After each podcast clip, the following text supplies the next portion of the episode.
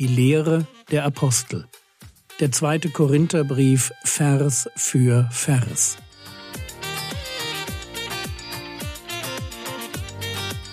Theologie, die dich im Glauben wachsen lässt, Nachfolge praktisch, dein geistlicher Impuls für den Tag. Mein Name ist Jürgen Fischer und heute geht es um 2. Korinther Kapitel 2 Vers 17 bis Kapitel 3 Vers 6. Wir waren bei der Frage stehen geblieben, wer ist tauglich für das Werk der Evangelisation? Wer ist dazu tüchtig? Wer hat das Zeug, wie Paulus ein Christuswohlgeruch für Gott zu sein? Antwort 2. Korinther Kapitel 2 Verse 17 Denn wir treiben keinen Handel mit dem Wort Gottes wie die meisten, sondern wie aus Lauterkeit und wie aus Gott reden wir vor Gott in Christus. Das ist, was einen Diener Gottes ausmacht. Er treibt keinen Handel mit dem Wort Gottes. Das Wort Gottes ist für ihn keine Ware, die es gilt, möglichst lukrativ an den Mann zu bringen. Predigen ist für ihn kein Geschäft, wie das für die professionellen Rhetoriker zur Zeit von Paulus üblich war. Hinter seinem Dienst steht nicht Gier als Motiv, und weil es ihm nicht um Profitspannen geht. Deshalb kann er im Gegensatz zu den meisten und hier sind wahrscheinlich heidnische und christliche Lehrer im Blick. Er kann erstens aus Lauterkeit, zweitens aus Gott, drittens vor Gott und viertens in Christus reden. Das heißt, er ist ehrlich, er redet, was Gott ihm gibt, er weiß um die Verantwortung, die er hat, und er redet in Christus, also als Christ, beziehungsweise als jemand, der vom Heiligen Geist inspiriert ist. Merkt ihr? Im Dienst des Apostels Paulus trifft die richtige Motivation auf ein reines Herz, das pflichtbewusst das an Jesus Nachfolger weitergibt, was Gott ihm gegeben hat. Und ich denke, das sollte heute bei jedem guten Bibellehrer nicht anders sein.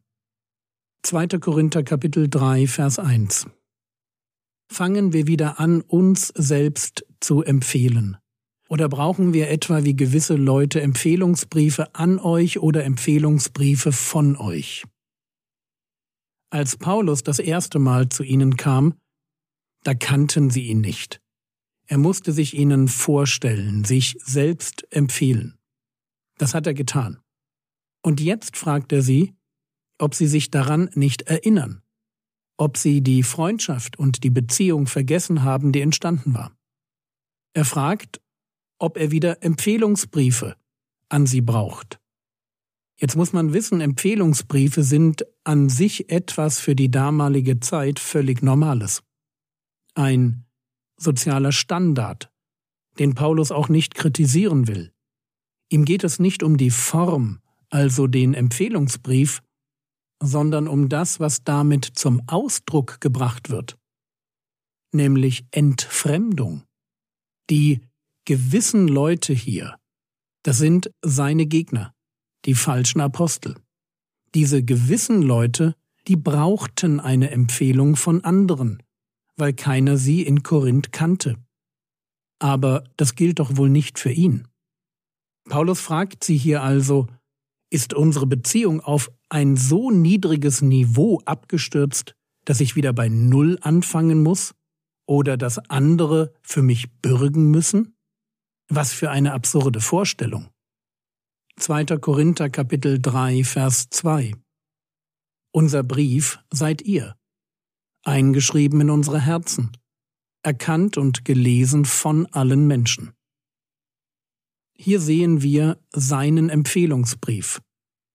Es sind die Korinther selbst. Dass es sie als Gemeinde gibt, ist Gottes Bestätigung zur Echtheit von Paulus als Apostel. Dieser Brief wird von allen Menschen erkannt und gelesen, also nicht nur von den Korinthern selbst.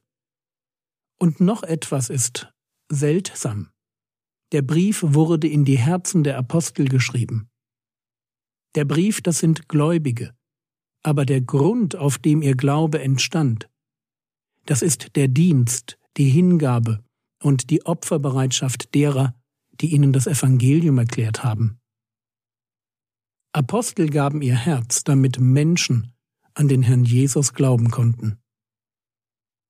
2. Korinther Kapitel 3 Vers 3 Von euch ist offenbar geworden, dass ihr ein Brief Christi seid, ausgefertigt von uns im Dienst, geschrieben nicht mit Tinte, sondern mit dem Geist des lebendigen Gottes, nicht auf steinerne Tafeln, sondern auf Tafeln, die fleischerne Herzen sind. Der Empfehlungsbrief, von dem Paulus redet, ist ein Brief Christi, also von Jesus selbst geschrieben, durch den Dienst der Apostel. Er ist mit dem Geist Gottes geschrieben, und dann wird es spannend. Nicht auf steinerne Tafeln, sondern auf Tafeln, die fleischerne Herzen sind.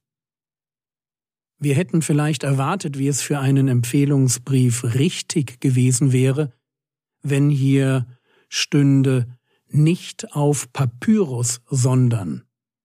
Aber Paulus formuliert bewusst so, weil er bereits einem Gedanken vorgreifen will, der gleich kommt. Sein eigener apostolischer Dienst kontra der Dienst des Mose. Und bei Mose ging es um steinerne Tafeln, auf die das Gesetz Gottes geschrieben war. Das ist alter Bund. Aber die Zeit ist jetzt vorbei. Im neuen Bund benutzt Gott fleischerne Herzen, um sich und das lebensspendende Potenzial des Heiligen Geistes zu offenbaren. Genauso übrigens, wie es im Alten Testament prophezeit worden war. Hesekiel Kapitel 11, Vers 19 und ich werde ihnen ein Herz geben und werde einen neuen Geist in ihr Inneres geben. Und ich werde das steinerne Herz aus ihrem Fleisch entfernen und ihnen ein fleischernes Herz geben. Hesekiel Kapitel 36, Vers 26 Und ich werde euch ein neues Herz geben und einen neuen Geist in euer Inneres geben. Und ich werde das steinerne Herz aus eurem Fleisch wegnehmen und euch ein fleischernes Herz geben. Wo wir auf ein fleischernes, das heißt ein für Gottes Gebote, sein Reden und sein Handeln empfindsames Herz stoßen, da sind wir im neuen Bund angekommen. Wo im alten Bund das Gesetz im Zentrum stand, von Gott auf steinerne Tafeln geschrieben. Da stehen im neuen Bund fleischerne Herzen im Zentrum göttlichen Handelns. Jeremia 31, Vers 33. Sondern das ist der Bund, den ich mit dem Haus Israel nach jenen Tagen schließen werde, spricht der Herr. Ich lege mein Gesetz in ihr Inneres und werde es auf ihr Herz schreiben, und ich werde ihr Gott sein, und sie werden mein Volk sein.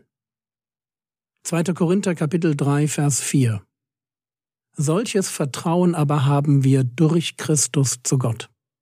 Es geht hier um das Vertrauen, dass er keine Empfehlungsbriefe braucht.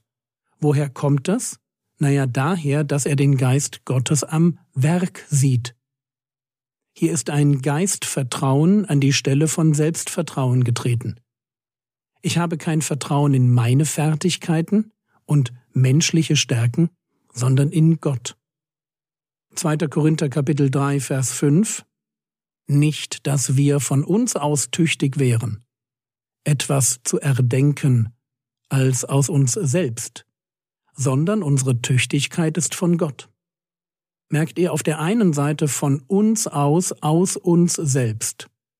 Also meine Herkunft, meine Ausbildung, meine Hingabe, meine Talente und auf der anderen Seite von Gott. Lasst uns das nie vergessen. Unsere Tüchtigkeit ist von Gott. Gott kann es sich leisten, einen senilen Ziegenhirten zu berufen oder einen Steuereintreiber, einen Fischereibesitzer oder wen auch immer er will. Je weniger der Diener von sich aus etwas hermacht, je mehr er in den Augen der Menschen gerade keine Kompetenz für den Job mitbringt, desto mehr wird klar, wer da eigentlich durch ihn hindurch im Hintergrund wirkt. 2. Korinther Kapitel 3 Vers 6 Der uns auch tüchtig gemacht hat zu Dienern des neuen Bundes, nicht des Buchstabens, sondern des Geistes. Denn der Buchstabe tötet, der Geist aber macht lebendig. Es ist Gott, der tüchtig macht. Im Fall von Paulus zu einem Diener des neuen Bundes. Und der neue Bund ist nicht ein Bund des Buchstabens, sondern des Geistes. Römer Kapitel 7, Vers 6. Jetzt aber sind wir von dem Gesetz losgemacht, da wir dem gestorben sind, worin wir festgehalten wurden, so dass wir in dem Neuen des Geistes dienen und nicht in dem Alten des Buchstabens.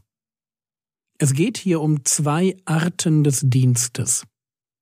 Dienen wir auf eine neue geistliche Weise oder auf eine alte, die ohne Geist sich am Buchstaben, also allein an den Forderungen des Gesetzes orientiert? Das ist die Frage. Der Begriff Buchstabe steht für die Forderungen des mosaischen Gesetzes.